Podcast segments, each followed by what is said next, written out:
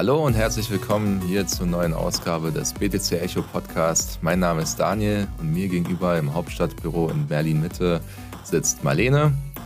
Hallo Marlene. Ähm, mir ist letztens ja, am Wochenende was, was äh, Kurioses irgendwie aufgefallen. Ich habe Fußball geguckt, ähm, Lazio Rom gegen Juventus Turin und ähm, mir sind da tatsächlich zwei Sachen aufgefallen, die ja, eng verbunden sind mit dem Crypto-Space. Und zwar einerseits, dass seit neuestem Binance Trikotsponsor ist bei Lazio Rom und dass Crypto.com scheinbar auch eine Partnerschaft eingegangen ist mit der Serie A, also der höchsten italienischen Fußballliga. Konnte man zum Beispiel sehen, irgendwie, wenn so eine Videoschiedsrichterentscheidung war, dass dann dort irgendwie das äh, Logo einge, äh, ja, angezeigt wurde einfach. Da habe ich mich gefragt, halt krass, ähm, wie jetzt so Kryptounternehmen einfach in den Sport drängen. Ähm, ist dir die Entwicklung irgendwie auch aufgefallen? Ja, hallo auch von meiner Seite. Ähm, ich finde es spannend, dass du das erzählst und dass dir das richtig auffällt. Ähm, mir ist es im Kontext meiner Arbeit hier aufgefallen. Und zwar, weil ich einmal vor, puh, ich glaube, drei Wochen einen Artikel darüber geschrieben habe, dass es jetzt unterschiedliche Fußballclubs gibt, die Sammelkarten rausgeben als NFTs. Und ähm, jetzt eben zuletzt, nachdem Crypto.com bekannt gegeben hat, dass sie die Namensrechte an der Lakers Arena gekauft haben. Wow, also ich meine, die LA Lakers, die sind ja tatsächlich auch eine Hausnummer in den USA, Richtung Basketball. Ähm, dass da jetzt Crypto.com auf einmal so ja, die Werbetrommel rührt und immer mehr Sponsoring-Deals äh, an Land äh, fährt, das ist schon eine sehr interessante Entwicklung, oder? Ja, total. Also mir war das auch gar nicht so bewusst. Ich habe dann ein bisschen nachgeguckt und dann ist mir aufgefallen, das hat Crypto.com nicht das erste Mal gemacht. Tatsächlich. Ähm, ja, also ich habe das dann auch geschrieben. Also falls es euch interessiert, lest gerne nach. Aber Crypto.com hat unter anderem ähm, eben auch in der Formel 1 schon gesponsert und ist jetzt für die jetzt kommende Saison ähm, ja so Geldgeber. Geldgeber, ähm, wo, wo, wo, sind die da? Weißt du das? Also einmal sind sie seit ähm, März 2021 ähm, ja steht Crypto.com auf dem Rennwagen von äh, dem Aston Martin. Aston Martin, wow. Das ist dann, wenn man dann Sebastian Vettel durch die, weiß nicht, über eine Rennstrecke von Monaco äh, rasen sieht, dann steht dann da Crypto.com einfach auf der Karosserie oder wie? Ja, richtig. Also das ist das eine. Auf der anderen Seite, die Serie A hast du jetzt schon angesprochen. Da sind sie eben auch Sponsor. Ähm, und dazu kommt dann noch die UFC, also die UFC, also praktisch die, diese ähm, Kämpfer, ähm, ja, Kampfsport-Liga mit äh, ja, bekannten Gesichtern wie Conor McGregor oder Habib Nurmagomedov. ja, ich sehe, ähm, also vom Sportteil hast du auf jeden Fall mehr Ahnung. Ja, ähm, aber. aber wie ist es denn da? Ist es dann irgendwie auch so, dass das so auf den ähm, Trikots irgendwie zu sehen ist oder ähm, beziehungsweise irgendwie auf der, auf der, keine Ahnung, Dienstkleidung oder so? Genau. Ähm, also, also das beschränkt sich dann tatsächlich eher darauf, dass die dann ihre, ihr Logo irgendwo platzieren, einfach genau. um dann irgendwie, weiß nicht, die öffentliche Wahrnehmung mehr auf ihr Unternehmen dann zu fokussieren?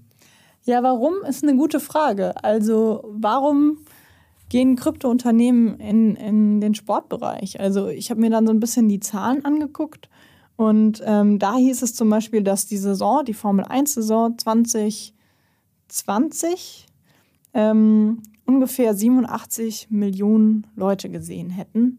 Und wenn man sich dann so die Instagram-Followerschaft von unterschiedlichen Fußballvereinen anguckt, dann stellt man eben auch fest, dass es total viele Leute sehen.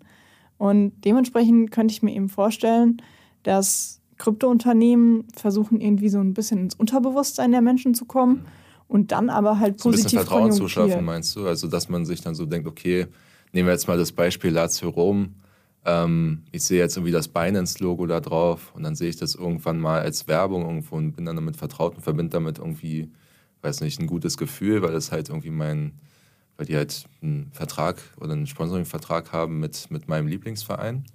Ja, genau. Also ich bin jetzt keine Psychologin, ähm, aber. ist auch einfach nur so ein bisschen Küchenpsychologie vielleicht. Ja, genau. Es gab jetzt eben eine, eine Studie ähm, von Morning Consult und die haben gesagt, oder die haben jetzt unterschiedliche Leute befragt und ähm, die Frage lautete, ich muss nochmal nachgucken, ähm, ja, sind sie familiär mit Kryptowährungen? War, glaube ich, die Ausgangsfrage.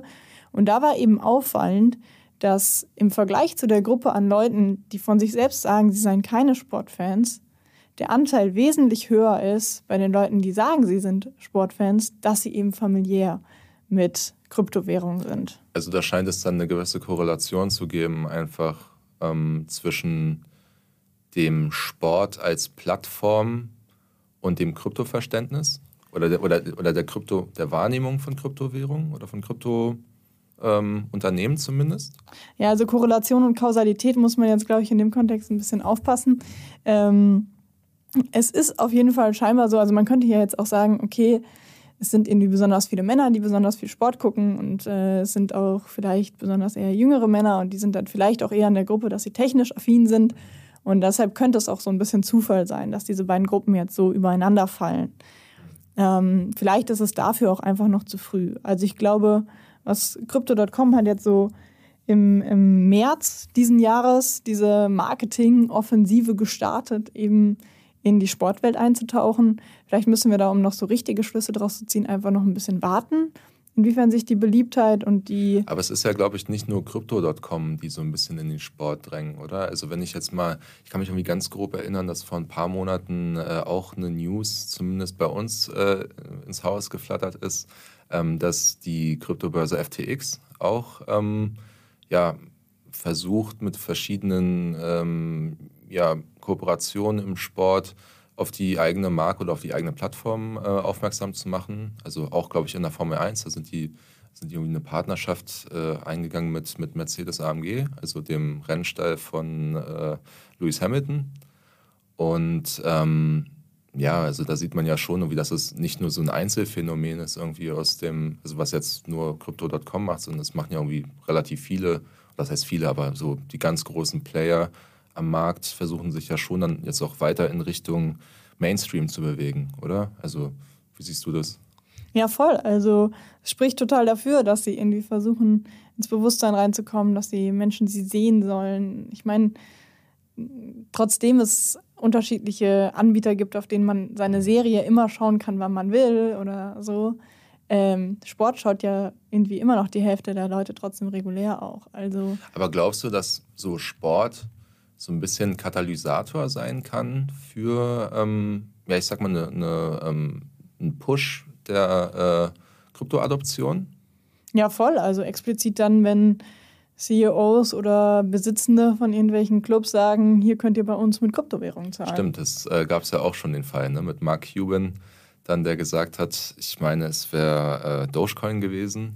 Also ihr könnt dann Dogecoin ausgeben für irgendwelche ich weiß nicht mal, ob es für Tickets war oder für, für äh, Merchandise-Artikel. Ähm, aber das ist ja, glaube ich, noch nicht der Regelfall, oder? Also der Regelfall ist es bestimmt nicht, aber man sieht halt, dass sich immer mehr dazu auf jeden Fall Gedanken machen. Und äh, ich glaube, die Beweise oder die Sachen, die du da jetzt letzten, äh, letztens im Fernseher beobachten kannst, die sprechen da auf jeden Fall sehr dafür, dass die Adaption immer mehr nach vorne geht, dass da immer mehr kommt und dass ähm, das halt auch für die Unternehmen, für die kryptobezogenen Unternehmen eine riesige Chance ist.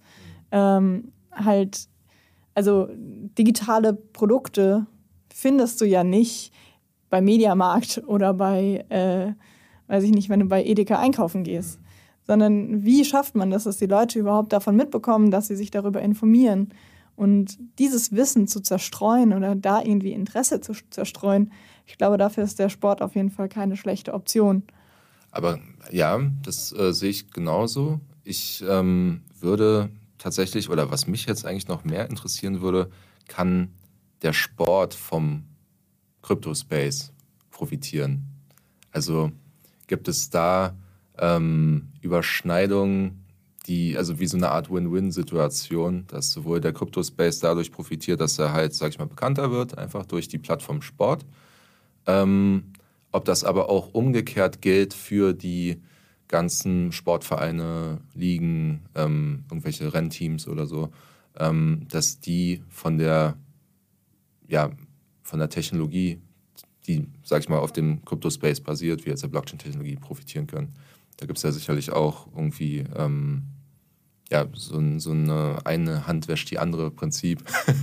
naja, was wir ja auf jeden Fall schon sehen, ist das, was wir am Anfang angesprochen haben, diese Sammelkarten eben. Also ähm, bisschen so wie früher mit Panini oder. Äh du sprichst dann so explizit von so Unternehmen wie so Rare, richtig? Ja, ja. Ähm, die haben ja auch maximale Erfolge gefeiert. Jetzt vor einer Weile, glaube ich, das größte Series B Funding eingefahren in Europa mit irgendwie 670 Millionen, glaube ich in einer Finanzierungsrunde sind jetzt mit, ich glaube, 4 Milliarden US-Dollar bewertet, knapp, wenn nicht sogar mehr. Ähm, das scheint ja schon ein sehr lukratives Geschäft zu sein. Und dann auch mit den ganzen, wir haben auch Partnerschaften mit verschiedenen großen Ligen. Ich meine auch der Serie A und der Bundesliga jetzt vor kurzem.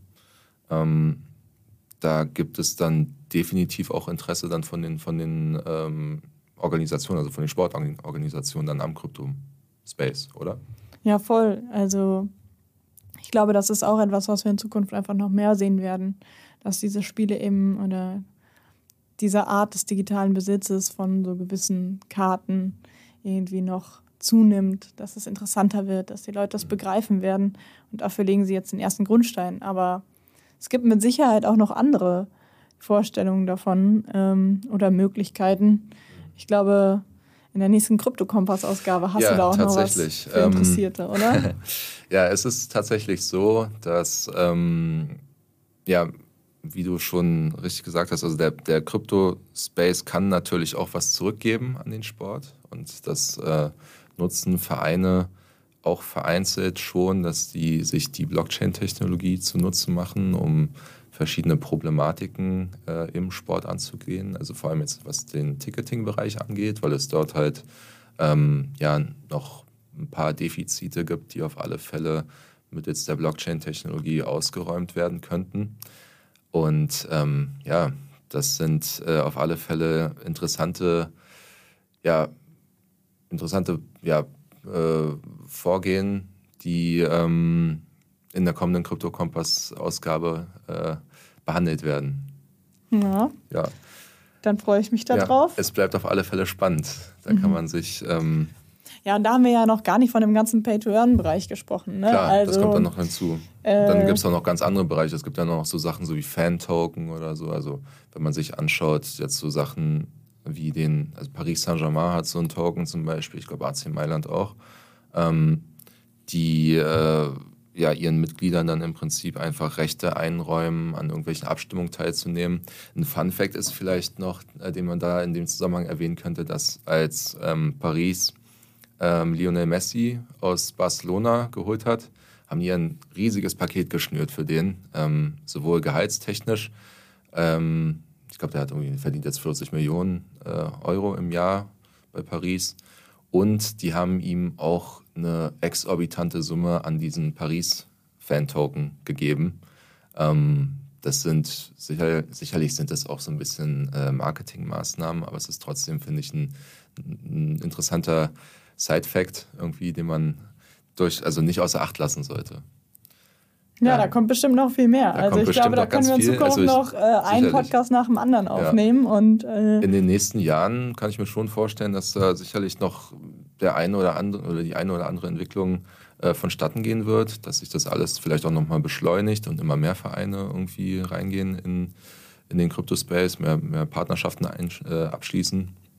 Und jetzt nicht nur im Fußball, sondern auch generell irgendwie im ganzen Sportbusiness. Ähm, also man darf da sicherlich gespannt sein. Marlene, ich danke dir vielmals für, dein, für deine Teilhabe. Ähm, lest gerne den Artikel von, von ihr nochmal nach. Im, das ging um die Namensrechte des LA Lakers Stadion, die jetzt äh, Crypto.com sich äh, ja, einverleibt hat. Und dann würde ich sagen, vielen Dank und bis zum nächsten Mal. Danke.